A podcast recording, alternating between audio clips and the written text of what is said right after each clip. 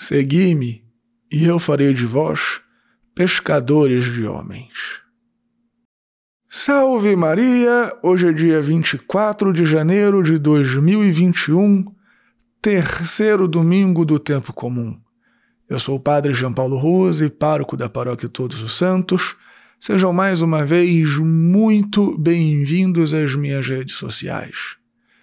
E antes de nós começarmos o sermão de hoje, me permitam dizer a vocês que neste fim de semana eu estarei em isolamento social, dada a possibilidade de eu ter contraído este vírus chinês.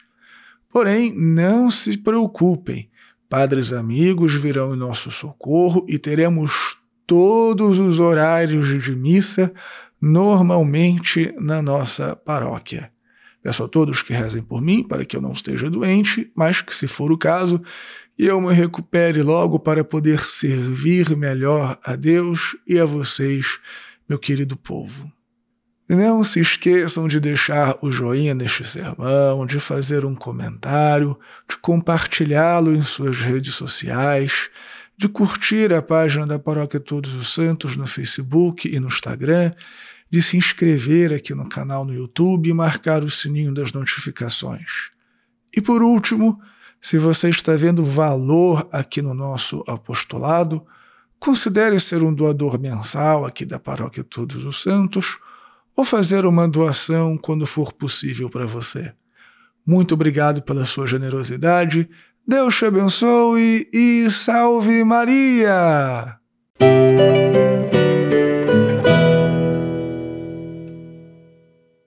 Muito bem, filhinhos. Na primeira leitura de hoje, nós somos apresentados a fantástica história de Jonas.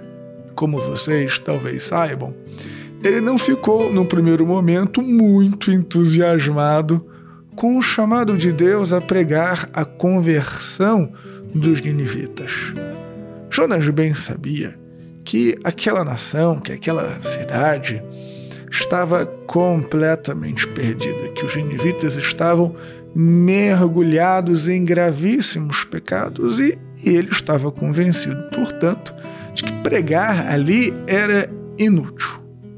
Mas Deus não desiste fácil daqueles que ama e envia Jonas mesmo assim para pregar a conversão. E o inacreditável acontece. Aquelas pessoas são tocadas pela graça e procuram profundamente a conversão de vida. E bem, eu acredito que a gente possa compreender muito bem os sentimentos de Jonas.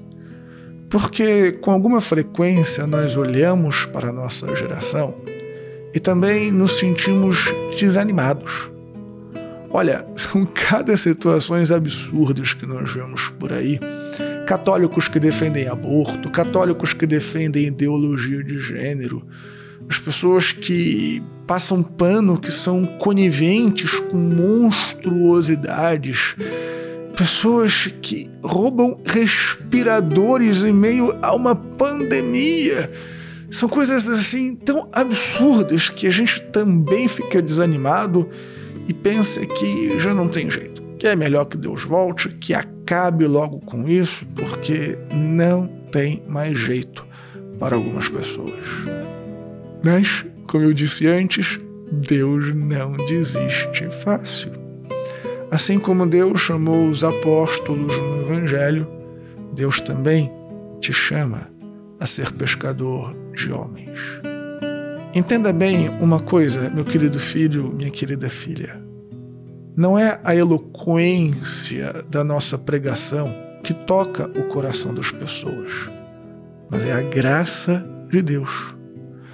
Tudo que nós precisamos fazer é nos colocarmos como instrumentos dessa graça. Então, mesmo que pareça difícil, mesmo que pareça até impossível, não desista de anunciar o Evangelho. Você e eu fomos constituídos pescadores de homens, instrumentos da graça. Mas quem faz o milagre, quem toca o coração das pessoas, é o próprio Deus. Então, deixe Deus fazer a parte dele e você e eu faremos a nossa. Mais uma vez, filhinhos, muito obrigado por terem ficado comigo durante este sermão. Me perdoem a brevidade, mas eu acho que já estou começando a sentir algum que outro sintoma. Espero que seja só realmente uma gripe, mas eu estou um pouquinho cansado, um pouquinho sem energias. Deus te abençoe e salve Maria!